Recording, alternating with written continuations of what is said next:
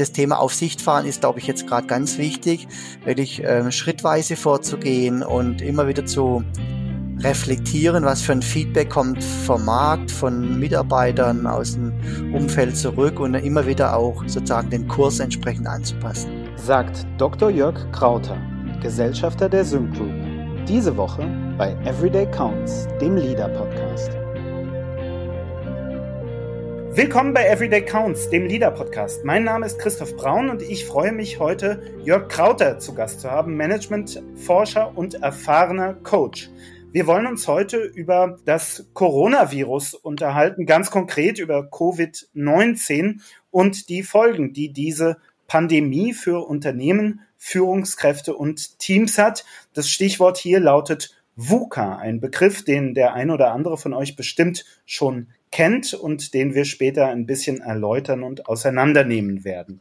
Zunächst Lieber Jörg, aber erstmal die Frage, wie erlebst du Covid-19 denn im Augenblick in deinem Alltag? Meine direkte Betroffenheit, die ist sowohl beruflich als auch privat, wenn ich jetzt einkaufen gehe und ich finde leere Regale bei den äh, Sanitärartikeln, bei, bei Milch, bei äh, sonstigen kohlenhydratehaltigen Produkten, macht es einem schon nachdenklich. Das ist halt etwas, was man letzten Endes so äh, bei uns nicht gewohnt ist. Beruflich gesehen ist klar, dass äh, viele Kunden jetzt darüber nachdenken oder auch äh, es tun, äh, Präsenzveranstaltungen äh, abzusagen, zu verschieben, was ja auch verständlich ist unter diesem Risikogefahr der Ansteckung. Nichtsdestotrotz wirkt sich das aus und man merkt so eine Unruhe und eine Unsicherheit auch äh, in der Kommunikation mit den Kunden, aber auch mit den Mitarbeitern. Dass Fragen da sind, wie agieren wir jetzt?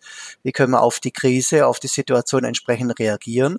Also ich glaube, wir sind mittendrin. Mhm. Wir werden gleich näher darauf eingehen, was das jetzt konkret für die Arbeit bedeutet. Zunächst aber, lieber Jörg, darfst du zwei Fragen vorab beantworten. Die erste Frage, das kennst du schon, du warst ja schon mal dabei. Das ist die Frage nach dem Mythos der Arbeit, also einer These, einer Idee, die da draußen kursiert, von der du weißt, hm, das stimmt doch eigentlich gar nicht. Ja, also auch so in Diskussionen mit, mit Unternehmern äh, in der Vergangenheit aktuell, die haben alle so den Gedanken, dass wenn die Mitarbeiter im Homeoffice sind, dass sie dann nicht mehr arbeiten, dass sie dann irgendwie äh, sich äh, mit anderen Aufgaben beschäftigen, privat mit der Familie. Äh, und dann herrscht, herrscht eben so, so diese Unsicherheit oder Angst, dass, ne, dass man dann Menschen dafür bezahlt und dass sie eine Leistung erbringen. Das ist aber eigentlich gerade das Gegenteil. Also auch gerade eine ganz aktuelle Studie ähm, besagt, dass ähm, Deutschland, äh, in, Deutschland die Arbeitnehmer äh, eine sehr hohe Demotivation haben, weil wir unflexible Arbeitsbedingungen haben. Und ein Faktor ist gerade das Homeoffice. Und was man auch sagen kann, ist, ähm, dass ähm, es durchaus gute Erfahrungen gibt, dass, dass Mitarbeiter, gerade wenn sie im Homeoffice sind, eher noch effektiver und effizienter arbeiten, weil sie eben versuchen, sozusagen ihre Zeit dort ganz bewusst einzuteilen. Was ist Arbeitszeit, was ist Privatzeit, äh, um dann auch ähm, ja, ihre Aufgabe äh, gut äh, zu erledigen und ihre Ziele zu erreichen. Also deshalb da ähm, darf man allen äh, Zweiflern hier ein Stück weit äh, den Wind aus den Segeln nehmen, sagen, ne, wenn das ähm, möglich ist, dass Mitarbeiter von zu Hause aus arbeiten, lassen Sie das zu, ähm, weil das eher die äh, Produktivität erhöht, als es vermindert. Mhm. Dem äh, kann ich nur beipflichten, zumal die Digitalisierung, die digitalen Tools, die uns jetzt zur Verfügung stehen, Homeoffice ja auch deutlich erleichtern. Also wir bei der, bei der Leader AG und bei der Sync Group, wir arbeiten ja zum Beispiel mit Microsoft Teams, mit Cloud-Lösungen und ähm, was das bedeutet, ist, dass mir im Grunde genommen mein gesamter Arbeitsplatz und alle Unterlagen, alle Dateien, alle Kontakte, die ich brauche zur Arbeit, permanent zur Verfügung stehen. Das heißt, es ist überhaupt kein Problem für mich, von zu Hause aus zu arbeiten. Ähm, wenn man sich vorstellt, eine Situation wie jetzt im Augenblick vor, ich sag mal, noch 25 Jahren, das hätte ganz anders ausgesehen, oder? Ja, ich, ich denke, ähm, die äh, Digitalisierung, äh, die äh, ja auch viele als, äh, sagen wir, Fluch ansehen, ja, die kann man jetzt mhm. wirklich als Chance nutzen. Und, und es ist gut, wenn Unternehmen ähm, sozusagen ihre IT-Infrastruktur schon entsprechend ähm, ausgeweitet hat. Und was man ja sagen kann, ist, äh, wenn man jetzt mal diese, diese Krisensituation jetzt auch als Chance betrachten will, kann man ja sagen, äh, Digitalisierung muss ich sowieso im Unternehmen einführen, dann mache ich es eben jetzt äh, und nutze jetzt diese Gelegenheit, äh, um, um alle Führungskräfte, Mitarbeiter, Projektmitarbeiter, in welcher Form auch immer, dass sie sich jetzt aktiv mit diesem Thema äh, digitale Kommunikation, digitale Medien auseinandersetzen und das einfach ausprobieren. Jetzt die Zeit nutzen zu lernen im Umgang, weil ähm, dieses Lernen sowieso irgendwann stattfinden muss, letzten Endes. Ja, wann, wenn nicht jetzt, Digitalisierung und digitale Tools aktiv einsetzen? Damit haben wir, glaube ich, auch die zweite Frage, die zweite Rubrik, nämlich den Quick Win, schon bearbeitet.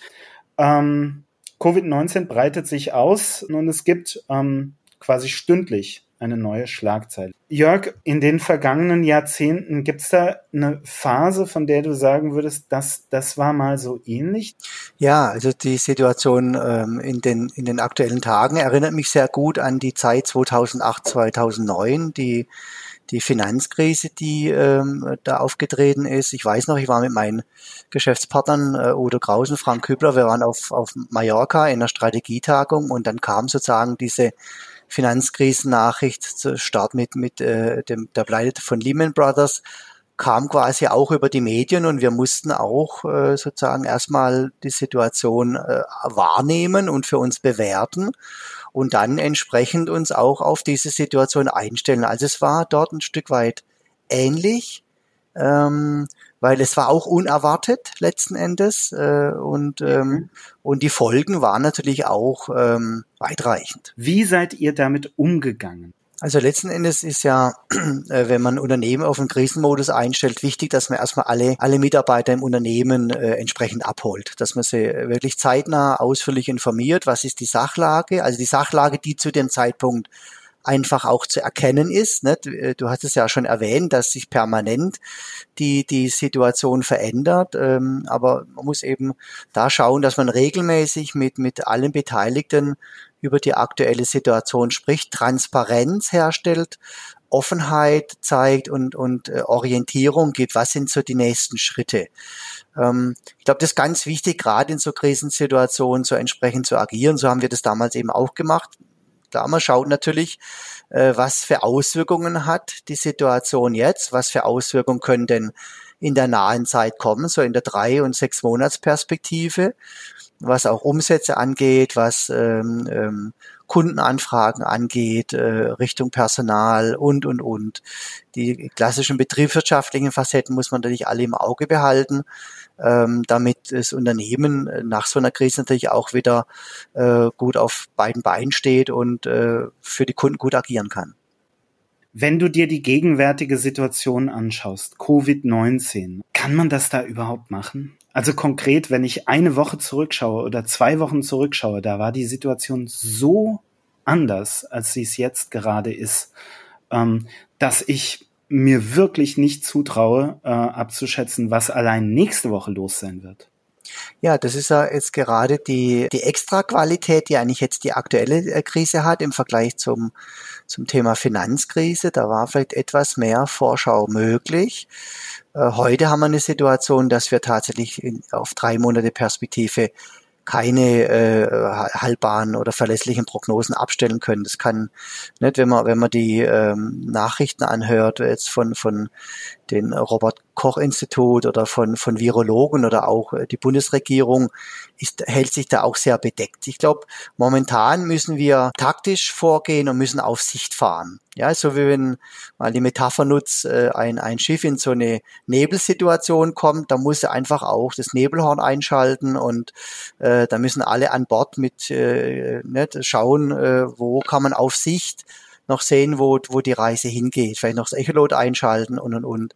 Ähm, aber das Thema auf fahren ist, glaube ich, jetzt gerade ganz wichtig, wirklich ähm, schrittweise vorzugehen und immer wieder zu reflektieren, was für ein Feedback kommt vom Markt, von Mitarbeitern aus dem Umfeld zurück und immer wieder auch sozusagen den Kurs entsprechend anzupassen. Die ganzen langfristigen Perspektiven, die werden im Moment gekappt, aber beschäftigen wir uns im Moment schon hinreichend stark mit dem kurzfristigen Steuern, mit dem taktischen Vorgehen?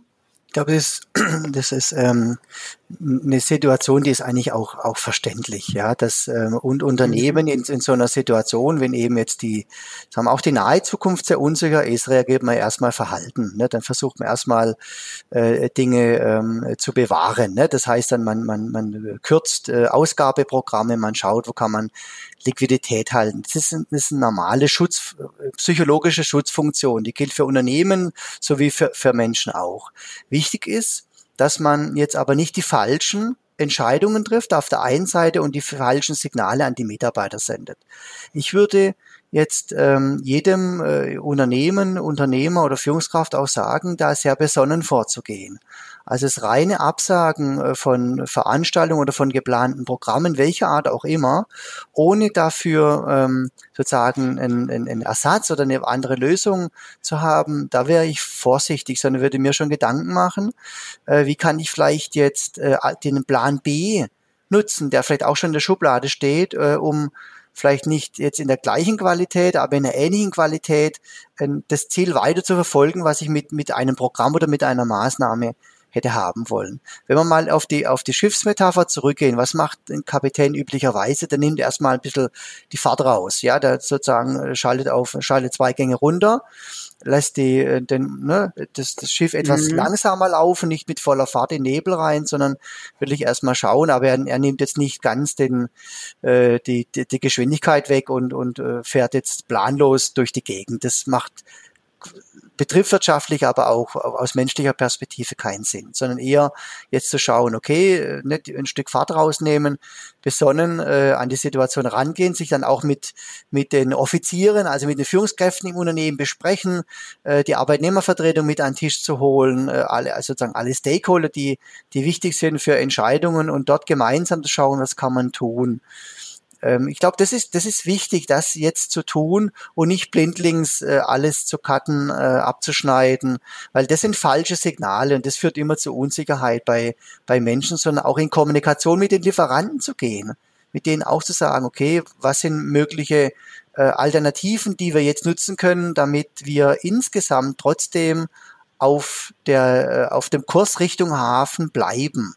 Wenn es auch etwas langsamer geht und vielleicht auch etwas beschwerlicher, aber ich glaube, das wäre ein ganz wichtiges Signal auch an die Wirtschaft, weil jetzt, ähm, ne, das sehen wir jetzt auch draußen durch die, durch die ganzen Absagen ein Stück weit. Und ich glaube, das ist auch das, wo jetzt Corona-Krise sich auch von der Wirtschaftskrise ein Stück unterscheidet. Das, das, das, das gesellschaftliche Leben ist jetzt betroffen. Und das ist immer dann, wenn es ins Private von Menschen geht, dann wird's, dann werden Menschen auch sehr empfindlich. Und ich glaube, da muss man jetzt sehr, sehr sorgsam auch als Führungskraft oder Unternehmen vorgehen, welche Signale sende ich jetzt an meine Mitarbeiter. Deshalb ganz ganz pragmatisch schauen, welche Plan B-Lösung können wir nutzen. Wir schicken Mitarbeiter ins Homeoffice, wir arbeiten von zu Hause aus. Dann haben wir nicht 90 Prozent Zielerreichung, aber wir bleiben bei 60, 70, 80 Prozent. Solche Themen. Wie kann, können wir die Produktionsprogramme so äh, fahren, dass noch eine Grundlast da ist. Ne? Natürlich unter äh, gesamten Rahmenbedingungen, dass jetzt gerade die, die äh, Lieferketten nicht, nicht gut bedient werden, aber auch da zu schauen, welche Möglichkeiten gibt es, welche Plan B, Plan C kann man entsprechend jetzt aus der Schublade holen oder jetzt generieren, um da ein Stück weiterzukommen. Vielen Dank. Ähm, das möchte ich unmittelbar ergänzen. Gerade insbesondere die Sync Group, die ähm, macht ja Führungskräfteentwicklung und Mitarbeiterentwicklung unter anderem.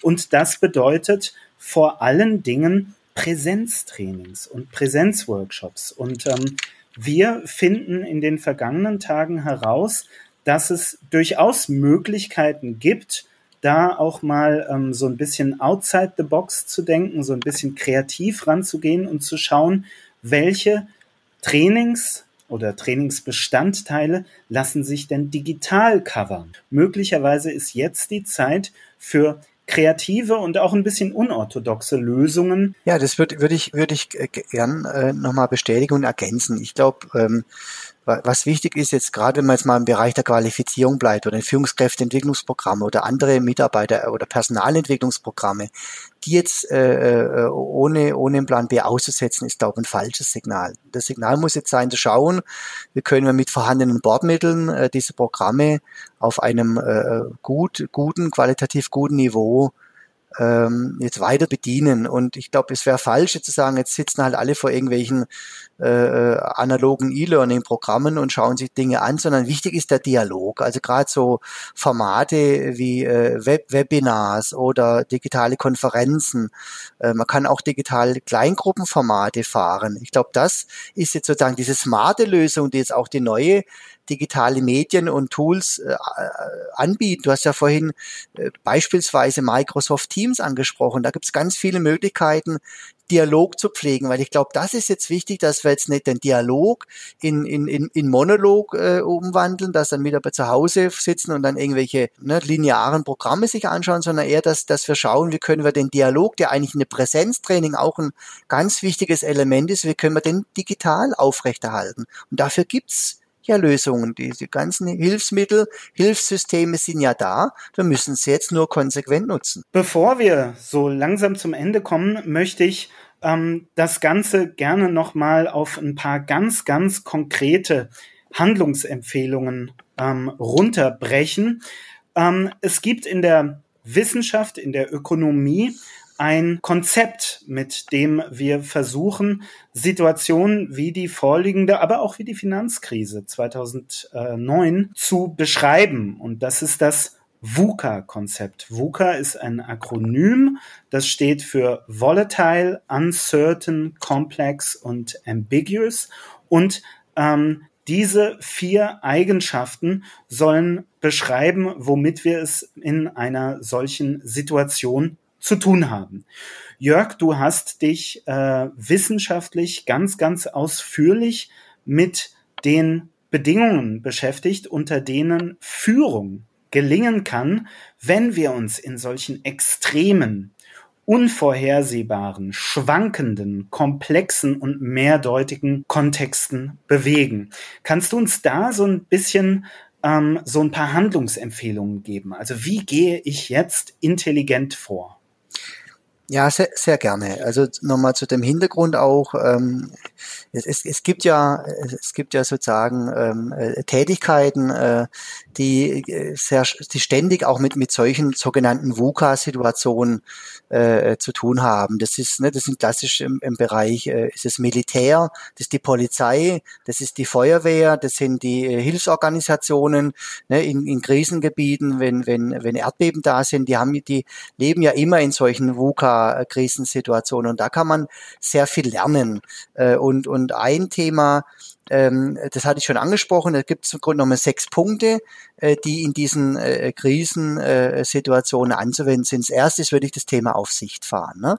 Also jetzt nicht, äh, nicht mit voll, vollem Tempo einfach weiter äh, laufen, sondern wirklich auf sich gehen, schauen, was ist die Situation, versuchen, was sind wirklich die objektiv nachweisbaren Fakten in der Situation, diese zu bewerten und dann daraus die entsprechenden Handlungsschritte zu äh, abzuleiten. Und wenn ich äh, mal in der Situation Situation bin, wo ich sage, ich komme jetzt wirklich in ein ganz, äh, in ein, in ein Gebiet oder in eine Situation, wo ich mich gar nicht auskenne, dann nehme ich mir einen Lotsen mit an Bord. Wenn wir in der Schiffsmetapher bleiben, dann hole ich mir jemand an Bord, der vielleicht solche ähnlichen Situationen kennt, ob das jetzt ein Berater ist oder ein Experte oder äh, sonst jemand, ne, also einen Lotsen an Bord holen. Das wäre so eine Empfehlung auf Thema Aufsicht fahren. Das, das zweite ist, ähm, und das kann man aus, aus dem Militär gut lernen, ist wirklich das Thema, konzentriere dich auf die Aufgaben, die es jetzt zu erledigen gilt.